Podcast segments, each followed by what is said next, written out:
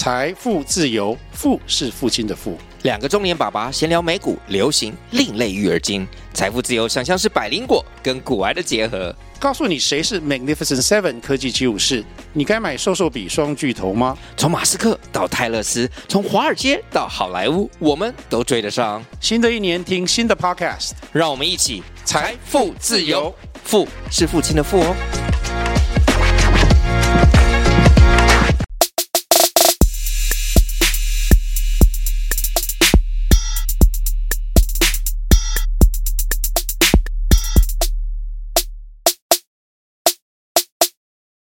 嗨，大家好，欢迎回到加密货币相关交易员的呢喃 Podcast。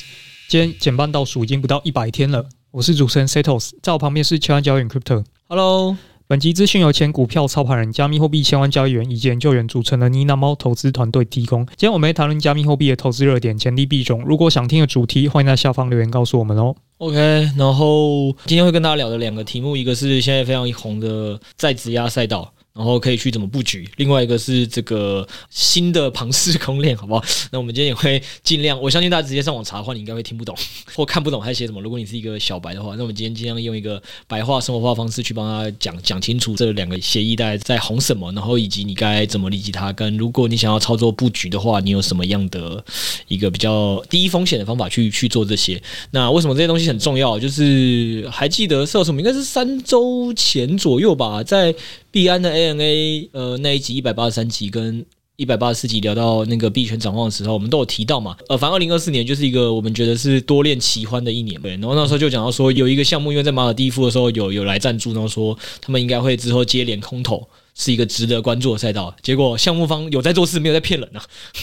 就是税嘛，应该说他已经发这个补贴发了好一阵子啊，然后所以他就是传统那种供链是 T B L 跟币价左脚踩右脚一直往上，嗯，就是基本面的话，就是大家会习惯看就 TVL 嘛，那要让散户幸福的话就要涨上去嘛，所以它这两周涨了 八十趴嘛，对。对，好的，非常厉害，就是这次项目方没有骗人，现在增长已经到前十五大了吧，这个水链。嗯啊，因为他们那时候真的也是在赞助马尔蒂夫活动的时候，就是真的直接讲说，他们觉得他们的上面的生态协议也差不多都该成熟了啦。他那时候是直接这样讲，嗯、殊不知这个成熟方式就是这么的暴力跟拉盘，就是项目方在做事。对，谢谢项目方。嗯，对。然后另外一个是关于以太币最近有一个强弹嘛，对。然后这个我们在一月八号那时候 PPA 有聊到，嗯，对，就是因为比特币 ETF 通过案之前，我们那时候有发一部影片，然后跟大家讨论一下说这个前后我们会关注哪。一些事情，那其中一个就是以太币的，它对于比特币的相对汇率已经到一个算是历史低点了嘛，所以可能现在可以逐步的把比特币的底仓开始换一部分过来以太币了。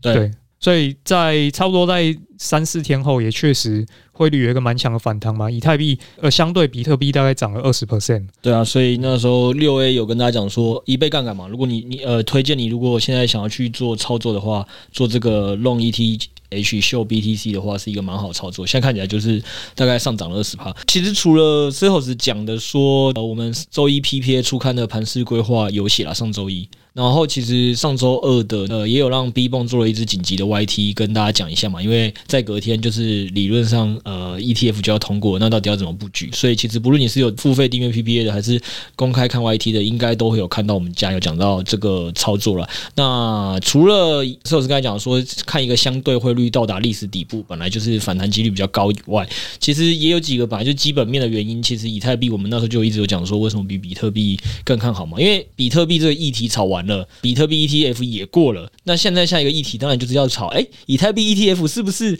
也是一个不错的选项呢？对吧？嗯、所以这这件事情，本来第一个点就是华尔街比特币通过了，他现在当然就要把注意力移到老二以太币上，所以老二以太币话题会比特币多就可以理解。再加上以太币本来在 Q one 就这一季啊，它上面的生态有具体明确会有一些利好的，不论是升级利好还是各种就是呃发展的利好的都很多，这也是为什么其实我们都。觉得 Q one 老实讲，以太币的这个关注的这个热度啊，跟这个涨上去的几率会相对比特币来的高，是大概就是这样子，就是它有更多的基本面利好去去支撑啦。嗯，所以这也是为什么就是是有时间要跟大家讲那个嘛。那大家讲说，哎，那你讲说以太坊有更多的基本面利好，那到底有什么呢？所以是有时间就要跟大家讲一个嘛，重大的以太坊的基础建设赛道叫做 Restaking 再质押协议的一个项目的一些发展。嗯，对，因为今年以太坊大家的关注重点就是说两个嘛，一个是 Layer Two，那 Layer Two 这个其实大家已经讲很久了。那第二个是最近大家突然整个关注度拉起来的，叫做再质押这个赛道。那在职压这个赛道里面的蛮明显一个龙头，又是叫做 EigenLayer。哎爱更 Layer，我们之前有跟大家简单的聊一下。那最近因为它又有一系列的举动哦，所以让大家。也又 formal 了起来。那我们先讲一下这个 Icon Layer 这个当然是龙头嘛，所以我们今天主要还是会介绍这个龙头到底在做什么。那目前呢，其实已经获得了五千万美元的的融资哦。那比较值得关注的是 Coinbase 也是有投资在它身上的。那其他包括说 A 十六 Z 啊，包括 Consensus。这些都是行业内的巨头，他们都有对这个赛道有蛮多的研究，那甚至有长篇幅的在报道这个赛道，所以呃，你可以蛮明显看到说，包括 VC、包括散户，还包括这些以太币的基金，其实都蛮看好这个赛道的。所以，我们今天就是来介绍一下说这个赛道它是什么，然后我们要怎么样去参与这个赛道未来的机会。那当然，最直接的肯定，它现在最明显的机会是空投啊。这我们待会跟大家介绍说，你要怎么样去参与它的空投。那我们先讲一下说，再质押协议这个东西是什么？哈，再质押协议，它既然有“再”这个字，所以代表我们是又质押了一次嘛？是对，是就就是很很直白。那通常你第一次质押，就是譬如说，很多人会拿用 Lido 去质押嘛。你 Lido 质押之后，你的以太币就会 ETH 会变成 STETH。那这 STETH 其实你去什么 Bybit 啊，或者是你去 OKX，你都可以直接买得到的，所以这个应该大家比较熟悉。那你拿到这 STETH 之后呢，你就可以收到以太坊的利息，然后它的这个 POS 的收益。那所谓再质押协议呢，他们就是又发明了一个东西，所以你可以把 STETH 再质押进去，再质押到我们今天讲的这个 EigenLayer 里面，你又可以再多拿一层利息，所以。对于投资人来讲，你甚至什么背后的原理都不了解也没关系，反正以太币压进去再压一次，你就可以一次拿两包利息。那这个东西对投资人来讲符合投资人的利益吗？那它背后这个收益到底是哪里来的呢？叫做共享安全性这件事情。哎呦，共享安全性、嗯、听起来很专业很难，我觉得大家会听不懂。对，可以听看看啊，但是你可能最后只会 care 说哦，反正我可以收租嘛，这样。对，那简单讲一下，就是说，你把你的以太币质押两次之后呢，这第二次到底在做什么事情呢？提供安全性的这个服务吗？诶，你提供服务当然可以收钱。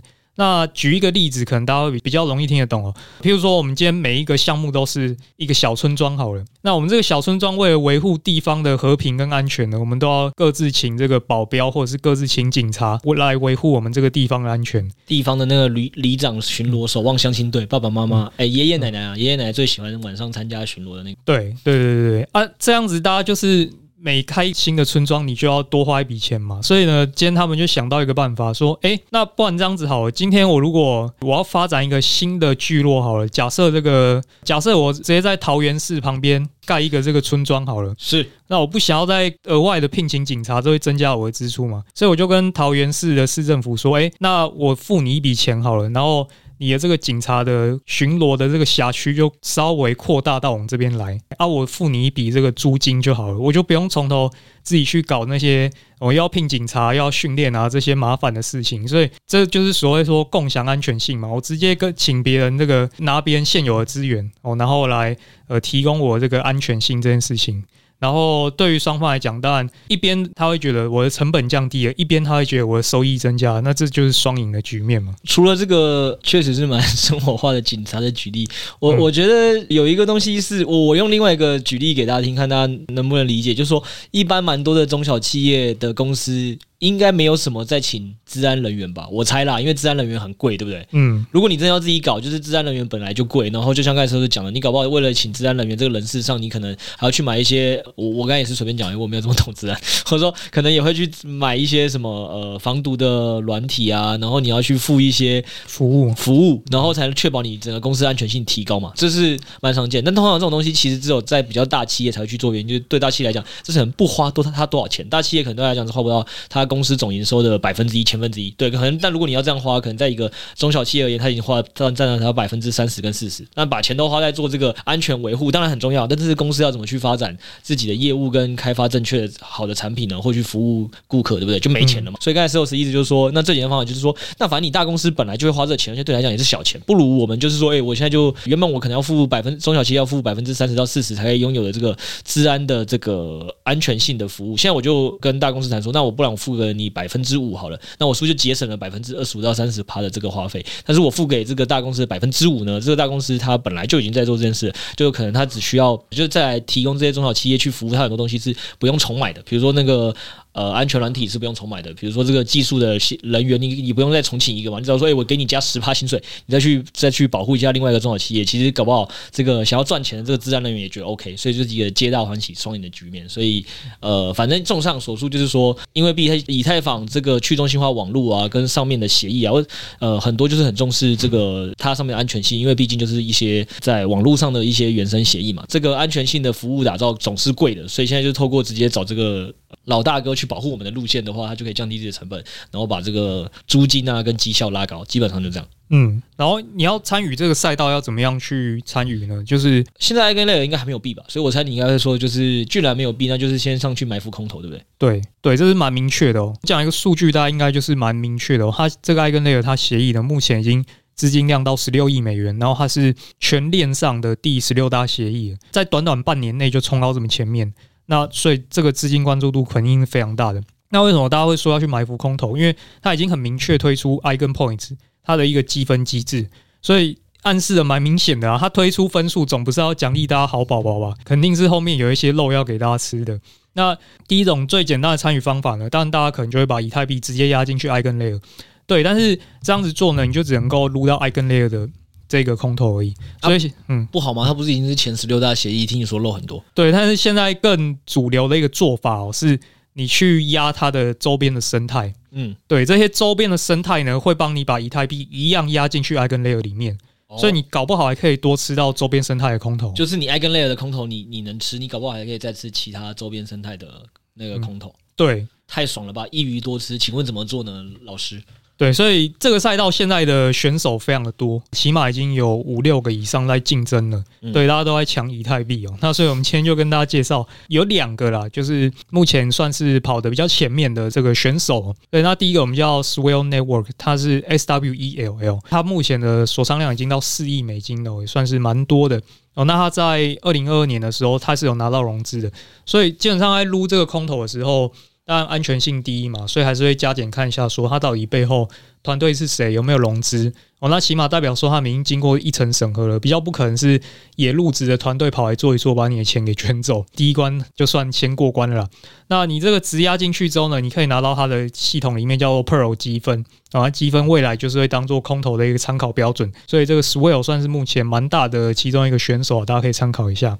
然后呢，第二个我们来讲一下，这个是 KELP 哦，Kelp DAO。那 Kelp DAO 这个是由 Stellar Labs 他们所推出的，现在资金量也是一点七亿美元哦。那它这个协议呢，本身是没有融资，那它背后的打造这个产品的团队呢，大家是比较熟悉的，叫做 Stellar。哦，这个 Stellar 呢，他们已经之前有在很多条公链都有推出质押服务了，包括以太坊、包括币安链哦，这些大公链他们之前都已经做了很久了。那他们先前的代币也是是在那个 CoinList 发售的，所以也算是一个有头有脸的一个质押的服务商了。所以这个大家也是可以去参考一下，Kelp 到也是可以去质押。那一样，你押进去也是可以拿到它平台的这个 Kelp 积分，一样我们就是押进去都可以一次埋伏到两种空投了。嗯。啊，我帮 Sales 补一个，就是他刚讲的那个 Kelp 到后面的那个 Stable Lab 团队啊，说他讲说，人家是在很多公链上都有提供这个质押服务的经验。另外一个点是，其实这个他背后这个团队 Stable Labs 也融了一千六百五十万美元。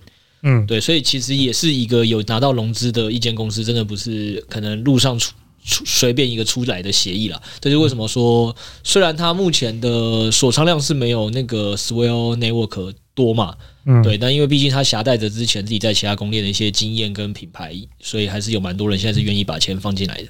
嗯，然后最后就是我们还是要提一下一件事，就是 EigenLayer，因为它是有开放质押上限的。那这个上限它是会逐步的去开放，目前一般的管道已经被塞满了，所以你如果急着要参加的话呢，大概就是 kill 不到，可能会比较及时。因为他走的那个质押的管道叫 native staking，我们这边就不特别解释。反正呢，他走的管道是可以插队先存进去的，你可以先累积积分哦。那其他的协议呢，你就要等一月二十九号这个月底，它才会开放上线的。所以这个大家就是自己再斟酌一下啦。当然，你也可以分散押注，因为这个赛道目前是没有明显的龙头的。OK，所以我们今天就是简单跟大家介绍两个所谓在质押赛道的这个协议。那因为这个内容实在是太多了，真的太多了，现在起码五六种以上，所以我们还要留几种，就留在 PPA 里面哦。那读者来记得去看一下，说你到底要压哪几个协议哦。就是周三 Podcast 上架的时候，就是呃 PPA 应该也上架了，所以你听到这边的时候，记得就去看一下我们其他的质押的这个赛道的其他选手有谁可以一起在手呃，就是照着上面托斯写的手把手教学去去做这样。嗯。好，所以这是在质押赛道啦，基本上，Q One 大家应该重点都会放在以太坊生态上面，所以。这个蛮值得，蛮值得。如果你有底仓的话，可以去配一下。然后第二个呢，我们来跟大家等一下，老老大老大，你是不是故意漏掉了一件事情啊？嗯、那个 虽然最近确实第一季以太坊是主角，但是我们已经有讲了，二零二四年是一个多链轮换的一年。这个我相信在其他赛道，就我所知，不是只有在以太坊上行。你这个 Solana、Near、Cosmos 上面好像也有哦。对，现在其他链也是有开始在做这些，想要瓜分这个这块大饼啊。好的，那您是不是也应该找个时间帮帮听众做一集呢？对，这个之后再聊，因为确实它的内容是比较复杂一点的。好的，对，没有问题。因为我们今天先讲到这边，我我觉得待会的东西才是 最难的。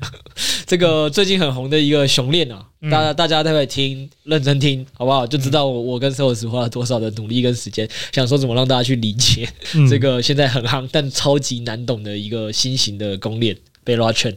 对，那这个 Bera 券它已经不是一个新东西了，它其实是在熊市的时候发迹做起来的。那它一开始是一个迷因类的一个 NFT 啊，就是一个核心凝聚力非常强的一个社群哦。那它当初是有有四个这个匿名的创办人，他们是在 Olympus 到这个项目里面发起的。那这个 Olympus 到可能有一些是 maybe 是这一两年进来的新的投资人，可能没有听过。然后，但是这个东西在加密货币牛市的时候是非常疯狂的哦。所谓的 V 一三三这个项目就是鼓励大家，你买了就给我拿住哦，因为它的机制上会奖励钻石手，就是你拿的越久，我就给你越多。但你如果随便就卖掉的话呢，我就会惩罚你。这是当时一个很有趣的项目哦。啊，拿多多呢？重点是你如果拿很久，可以拿多多呢？对，这个项目很夸张哦，它是它是在二零二一年那时候三四月的时候成立的。那早期大概有整整半年的时间，它的那个 APY 你质押进去，APY 是破万的，破万趴哦。对，破万趴，就是你你光放着什么都不做，领的这个利息，如果你可以领满的话，就是大家都没有死的话，一年你可以领到起码破百倍，好不好？嗯，对，就是你什么都不做，你一年如果真的有办法领满，你也拿得住。你会觉得这这东西会不会太邪门？这个庞氏太邪门？你想走的话，你真的拿得住，就讲嘛，奖励你，你一年可以拿到破百倍的这个报酬，你的本金可以放拿到破百倍。对，然后这个趴数很高就算了，它币价甚至还涨了大概三倍。就是真的很神奇的一个项目了。我相信只要是二零二一年有在台湾加密货币圈内玩的比较疯跟比较深的，应该都碰过这项目。因为那个时候其实 V 一三三这个赛道在二零二一年真的是夯到一个爆炸。就是我跟六 A 也有去玩了一个他的访盘，这是访盘，大概我们玩不到一个月的时间，我们就赚了这个呃，好像有数十倍，反正非常夸张。嗯，但他的结局也是相对有点残忍了。对，反正就是有跑掉的会非常开心，因为那没跑掉，你基本上血本无归的几率很高。嗯，所以他是从这样子的社群去发迹起来的。那当然，他这种庞氏的精神，或者说迷因的精神，然后大家的这个社群的核心凝聚力是蛮强的。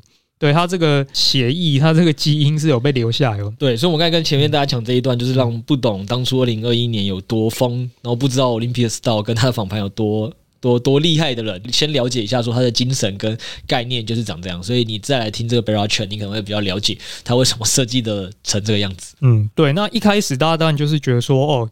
反正加密货币就是很多社群就是草创嘛，大家就嘻嘻哈哈，但最后能不能成功也不一定哦。但是他在去年就是有真的融到一笔蛮大的钱哦，他是融到四千两百万美元，投资方就是有包含说 Polychain Capital 嘛，他们也算是业内蛮大的 VC，之前有投过 Arbitrum 或者是 Avalanche 这样的一个大项目。或者说 OKX 他们有投嘛，所以一开始大家就是可能觉得哦好玩有趣，后来真的发现哎资本有进入，那可能后续。炒作的这个几率又会再更高一些了，因为毕竟就算大家不知道 Polychain，因为刚才 Sales 在讲，这 Poly Polychain 是真的很知名，他投的 Layer One 之前也是可能在二零二一年牛市的时候算是前五知名的 Layer One 吧，嗯，对，然后那个投的 Layer Two 大概也算是前五知名的 Layer Two，就算大家不知道这个 OKX Venture 世界前三大所也毫无争议，好不好？嗯，所以就是你就可以知道他现在背后的投资者有多么的牛。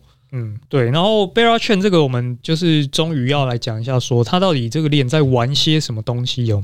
呃，简单来讲，它还是一条 EVN 的公链。那 EVN 公链意思就是你可以直接用小狐狸钱包来操作，所以你不太需要学新的东西哦，你现有的小狐狸钱包拿来用就可以了。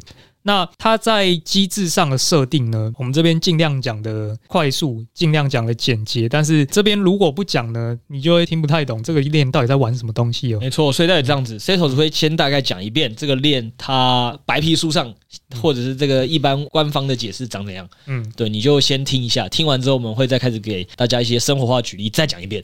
对，你应该就会比较理解。对，那它在底层设计上呢，它是设计了总共三种代币的一个模型。那这三种代币呢，分别是 Bera、BGT 还有 Honey。那 Honey 我们就先摆在一边，我不然太复杂了。我们先讲 Bera 跟 BGT 就好了。那我们先讲一下 Bera 这个生态是这样子哦，它一开始会鼓励你放一些，譬如说你你把 BTC 放进来，你把 ETH 放进来，这个是我们熟知的蓝筹资产嘛。币圈最硬的那些币，好，那你放进来之后呢？你 BTC 质押，你以太币质押，当然会拿到什么？你应该要拿到奖励嘛。所以这时候他会发给你 Bera 币，就是他这个公链的这个名字的这个币嘛，Bera 币。那你拿这个 Bera 币出来之后呢？它其实就跟一般流动性挖矿一样，对你，你就是挖矿赚币，哎，就是这么简单。第一阶段是这样，对啊。所以其实第一层你要用生活化举例理解，很好理解，就是说银行为了鼓励你存钱进去。嗯，对吧？那一定就是说，你如果存了美金的话，我会给你一些利息嘛。只是这利息，通常你可能拿到的也是美金。嗯，那只是这个呃，毕竟加密货币设计就是往要往庞氏的嘛。你给我，你给我钱，我就再给你钱，那就是真正的在做生意了嘛。所以你给我这些好的 BTC 跟 ETH，我给你的就是一个我自家的类似发行出来的一种。代币或点数啊，你要怎么去理解这代币跟点数 Bera 币呢？你就想象成说，平常如果有在订餐厅啊，或外送啊，或者是这个旅游的，你都会知道，无论是 Foodpanda 啊、Uber E 啊、Agoda 啊、Tripple.com 啊、Booking.com，哎，够生活化了吧？这五个你总用过一个吧？他是不是也都会鼓励说，你在他这边就是这个给他钱消费的时候，他就会送你一个自家的一个可能点数或硬币，就跟这个 Bera 币一样，凭空给的，平台给你的，这个在一般外面市场可能不太会认为直接把它当做钱。对对，好，这是第一个。你现在已经了解了第一个它的 Bera 币了，第一个代币，之后还有两个嘛？对，那你拿到 Bera 币之后呢？如果这个币没有用途，你当然就是直接卖掉嘛，卖掉然后套现，然后走人。所以这里大家最会扛胜的点就是，啊，你就是个矿币，没有用途，我拿到奖励，我当然就会卖掉。所以他们这边就是设计了一个机制嘛。如果你把 Bera 币又质押进去，你就可以拿到第二种币，叫做 BGT。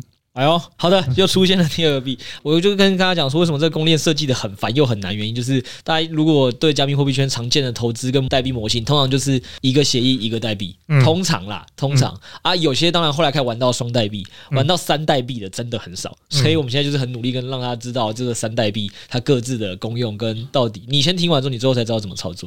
那反正现在就讲到第二个代币。那这个东西呢，你如果要理解，大概就是四老师意思就是说，假设你今天就只是那个 Foodpanda 跟 Uber 送你一个什么一百元折价券跟优惠券，你应该也就是直接用掉嘛，因为不用白不用嘛，对对吧？那你不会想要把这些折价券、优惠券留留下来，或者是如果这些订房网站，它就是送你的一些它自家点数，也只能做它的功用。如果只有一种，就是让你去折抵你下一间订房的房价，你就直接花掉了，对不对？嗯、你就不会再想要把它留下来。那这件事情又玩不起庞氏嘛，好不好？加密货币圈就是玩庞氏，它鼓励你把它送给你的第一层没有价值的东西变成有价值。嗯，那什么变成有价值呢？就说以后呢，我现在送给你的这些订房网站的点数啊，你不要直接。花掉，为什么？因为你如果花掉，你就没有办法累积成为会员哦。那你就想说，诶，累积成为会员，你看他就设计出了一个新机制嘛。那大家可以想象说，如果你从传传统常见的订房网站想，那你累积成为会员，通常会有什么可能？就说，诶，你不同的会员等级送你不同的价值服务。比如说，你比较一般等级的会员，可能就多送你一颗一个早餐，或者是这个送你一个免费停车啊之类的。那如果你是一个比较高级会员，帮你这个升等房型，对不对？嗯，就那种感觉。所以这个时候，原本第一层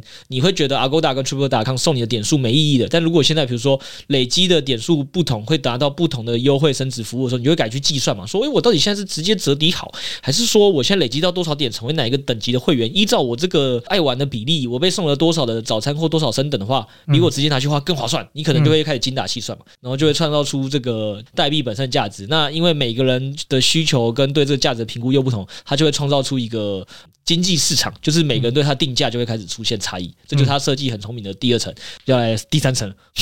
对，然后你就要想说，好啊，那我拿到这个 BGT 这个币之后，如果它没有用途，我还是会想卖掉啊。所以他就故意把 BGT 设计成这个是没有办法转让的，没有办法转让，所以你既无法买，你也无法卖。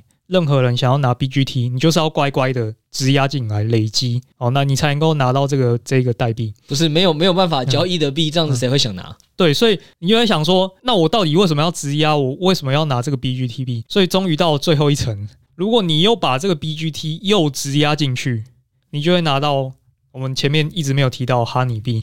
最终我们终于拿到哈尼币到最后一层，那这个哈尼币是什么呢？它就是稳定币。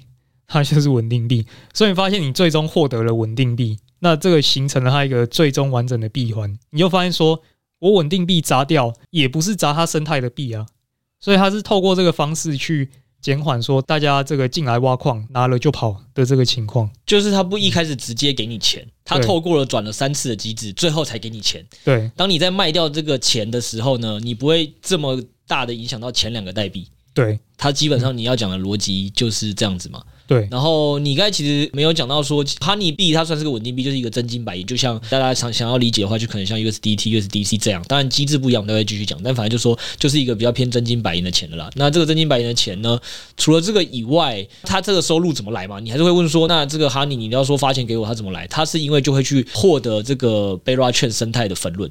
嗯，也就是说，如果越来越多人愿意去来参与这个公链的这个复杂的庞氏的话，那理论上这个 Bera Chain 生态是不是就会利润越滚越大？越滚越大的前提下，你你作为早期的支持者，你去参得到它的分论的话，那你收到的这个稳定币就会越来越多嘛，越来越值钱。它就是这么玩玩起这个庞氏的。那讲到我们最终章，就是说，你如果要理解的话，就是说 Agoda，哎，会不会我们讲完这集之后，Agoda 他们真的退出啊？他们要不知道是要感谢 Web3 还是要感谢我们？一直帮他举例。那个，如果你在玩 Agoda、Triple.com 这些地方网站啊，刚才前面两层嘛，就是第一层大家最常看到就送自家点数折加卷硬币。好，这个呃就是 Web 兔子会玩到这边。那后来就说这个送完点数之后，再开始去帮你设计不同点数送不同的升值方形。大概可能还有人会玩到这。那现在第三层是说厉害了，这些网站直接跟你说你的这个会员呢、你如果当了几年？那或者是你这个会员呢、啊，就是你是不能转卖的。那我不转卖，我干嘛要一直当这个会员？就是我知道，如果哪一天我就不想旅游了，不想住了，怎么办？没事，直接你不用买我们家这个 Agoda 股份，你可以原地升级成股东分论。嗯，你当了会员几年之后，就让你分论。不同的会员，会员的年限，然后分不同论。你会不会很想要当这个的会员？越早期参加，你就越有利。就是鼓励你早点进来，然后不要出去。对，然后再顺便鼓吹你的朋友进来。对，一个大直销体系。嗯，对，所以这就是呃，对，如果你用这个生活化举例，你应该会知道这个这个有多么的变态。就是你可以在从消费者直接阿勾达跟 Triple.com 消费者突然消费消费消费了几年，你就变成了这个股东，可以吃后面的消费红利，是一个蛮变态的啊。所以反正基本上逻辑就是说，呃，Bearish 刚才就像狮子讲的，他就是用了这个三层的代币机制去想办法鼓励大家去当早期的的这个会员支持者，就像我们刚才最早讲的那个 Olympus。到的精神，他的精神就是你越早进来，然后你这个持有越久，只要这个这个协议跟这个生态活得越好，你理论上就赚了越多，几百倍，嗯，是有梦最美，好不好？是有机会的，这样。对，他还是会很大程度的去奖励越早进来的人，我越给他越多的好处，对啊，所以这个飞轮它已经设计成这样子，但不一定是完全没有倒掉的风险嘛，因为。这个东西它就是一个好飞轮，但是飞轮可以往上也可以往下，嗯，对，所以这个东西可能就是在牛市的时候大家会特别爱玩，所以它熊市的时候就不敢发，因为熊市转不起来，可能就挂掉了，嗯。然后它这个它你这个东西是比较特别啊，因为讲到稳定币，这个大家都会比较敏感。稳定币你又搞了一个没看过稳定币会不会死掉？对，只是说目前它照官方的这个叙述，它会做一个超额抵押的稳定币。哦，那所以这个机制如果它确实有如他所说的话。稳定币这边应该是相对是 OK 的，但是实际上我们要等上线才有办法确认。嗯，因为它机制现在没写的那么清楚嘛。嗯，好，最后 Setos 提的最后一个名词，我再帮大家解释一下，超额担保稳定币这个词可能是二零二二比较常讲，其实二零二三年好像也没有这么。就这些协议没有特别红，所以没有特别讲到这件事。再再讲一次，超额担保稳定币就是大家要理解的话是，正常来讲，政府不能乱印钱嘛，能、嗯、能乱印钱只有美国。嗯、基本上我们可以这么理解，就是只有美国可以说哦，我印一美元的时候，我背后不需要有一个什么一美元等值价值的实物担保我的美元，因为我是用我美国的信用、我美国的面子在印的。嗯，就只有美国可以这样玩，因为它信用特别值钱。那其他人如果这样搞，会发生什么事呢？你就去看看说非洲哪个国家跟你说，我就是大量的超额印我的非洲币，看谁要拿。嗯，他就挂了嘛。这个在 CELSD 的意思就是说，所以大家随便一个说啊，哈尼这个稳定币，你一个在加密货币圈一个新兴出来的东西，你就算说你要做稳定币，我我怎么敢相信说你的稳定币真的有有担保价值？嗯，对嘛？所以大家会会担心。所以这个时候最好去解决人家这个信任是什么？你就要选美国。美国以前就是为什么要先先先让他说，让他大家相信说我的美元是有价值的，就是我当初是先跟大家全世界共同信任的黄金。就是觉得黄金是很有价值的，所以我每印一美元，我就应该它背后是要有存一美元的等值的黄金，我才可以去印。大家那时候就觉得说，哦，那这样子的话，因为黄金我们相信，虽然我们不信美元，但我们可以换黄金，所以没差。那这就是美国这种做法。那如果你想要让他觉得更稳，那就这样。我现在不只是要印一美元的。美金的时候就放一美元的黄金，我一一美元的美金的时候，我给他放两美元的黄金，够稳了吧？嗯，你是不是更想拿这个？如果比起一美元的美金后面只存了一美元的黄金，那你一定是想拿每一美元的这个美金出来的时候，后面是放两美元黄金这个嘛？你一定觉得哇，这个更稳了。差不多就是这个逻辑。那只是 Setos 讲说，因为目前这个东西官方的文档就还没有写清楚，他只说他会做超额抵押稳定币，就是让大家不要担心说这个稳定币呃会出现我刚才讲那种非洲币的问题。对，所以请大家不要担心。但是至于呢，他也没有讲清楚，因为超额担保的设计也可以有很多啦。那他目前是还没写清楚，他到底要怎么超额担保的。所以这部分当然就是要等官方去把它写清楚后，我们可以再来跟大家来讨论跟研究一下，说这个东西会不会风险性会小一点，还是其实可能还是挺大的。这可能等之后写清楚了，我们再来讨论。这是一个。然后第二点是，Setos 刚才有讲一个重点，就我们今天把它讲成，首先首先是这样，我要先先说这个代币的机制设计呢，你光想他想的多么的复杂，跟跟多么的会玩，他把公链跟稳定币这个元素绑在一起，嗯，就代表说这个设计者是一个很聪明的设计者。再加上我们讲他背后的这个投资的也是三大所跟一些知名创投，你就知道这绝对是一个厉害团队。这件事情我们都无可否认，这是钦佩他的优点，对吧？嗯。但就像 Setos 刚才提醒的，因为他就玩的是这么一个要要走飞轮的，要么就正向飞轮飞上去，要么就死亡螺旋。掉下去，那这件事情呢？飞轮这东西不是你本身团队强不强、制度设计的好不好就可以玩得起来。通常就是要看市场买不买单，还有现在市场氛围疯不疯。那刚刚就是从我们前面讲例子，大家应该也知道，就是 Olympias 到再红，它也红不过一年。嗯，对吧？他后来也是那个破百倍，前面的当领的很爽，后面也是不行的，而且还在市场比较疯狂的那一年，呃，二零二一年牛市最牛的那一年去弄出来协议，也可能火不过一年。那更多的 GameFi 我们聊过的，如果是老听众都知道，可能几个月就不行了吧？庞氏经济通常就会遇到一个这个问题了，因为他不可能维续嘛。你就想说，一年发给你几百倍，这是什么印钞机生意？谁做得到？所以他一定不可能延续。那这是大家本来在参与这种游戏的时候，你就要知道的，就是你玩这种东西，就是你押对了一个。那确实就是报酬很惊人。对，跟跟发一样，跟这种 Fe 一三三一样。但是如果你押错了，你血本无归几率也很高。这也是刚才说是前面有刚才有跟大家聊到嘛，说那个我跟六 A 玩的那个 Olympias 的那个访盘，我跟六 A 算是最后可能一个月赚了十十几倍吧，有点忘记多少了。反正就是大概是两位数的倍数离场，就是蛮开心的。但是我们也知道更多人是直接被活埋在里面，所有本金是就是拿不回来。所以这种东西就是风险也特别高。所以大家也不要说，我们今天听他听完讲，听我们这样介绍完跟讲完之后，想说哇，这个项目方牛逼啊，我要。大把的把钱压进去，我觉得是挺危险的。我们是真的觉得是挺危险的。但是这个你要说，因为二零二四市场本来就可能会好一点，再加上这个团队感觉真的是挺挺会是玩的。如果你问我们说会不会想要真的等它机制出来清楚一点，小额参与，我觉得是会想要小额参与去试试跟了解的啦。对，那就是只是跟大家讲说不要大额参与。那再加上 Setos 现在也会跟大家教一下，说这个有没有风险性更低的去去参加这个 Chain 玩法的机会呢？嗯，这个目前有一个最简单，然后也最便宜，应该说免费的一个方式。哎呦，对，最喜欢免费的。对，因为他在一月十一号的时候有开一个测试网了，那你目前可以上去领这些测试币，然后跟他的大概五六个这个协议去做交互，你上去刷刷交易这样子。但因为他现在一直在是太多人在领了，所以很容易会领不到，那你就只能多点几次当演唱会在抢票。对，反正就是多刷几次总是会领得到的啦。啊，另外那个任务平台他没有上，所以你基本上照任务平台去做的话，不是太难。哦，对，可能整套刷一刷大概十几分钟就结束了，这个是最简单的方式。那第二种方式哦，第二种方式是就是要花钱啦。那这个方式目前风险比较高，因为它一开始我们说它是一个 NFT 的专案嘛，所以你现在可以去 OpenSea 上面，它上面是有他们发售的 NFT，但是入场门票大概就要三一起跳哦，非常贵，三一呀。嗯，好的，小小资主用户听完请千万不要参与。对，它因为它最近太红了，已经翻了三倍了。然后实际上后面能领得到多少币，这个这个也不好说，很难估。所以现在比较像是信仰很强的大户在买了。所以这个目前还是推荐大家上去做免费的，去刷一刷之后，看可能就有福报。对，就是刷空投还是最好的。NFT 这个小资主先不要玩，好不好？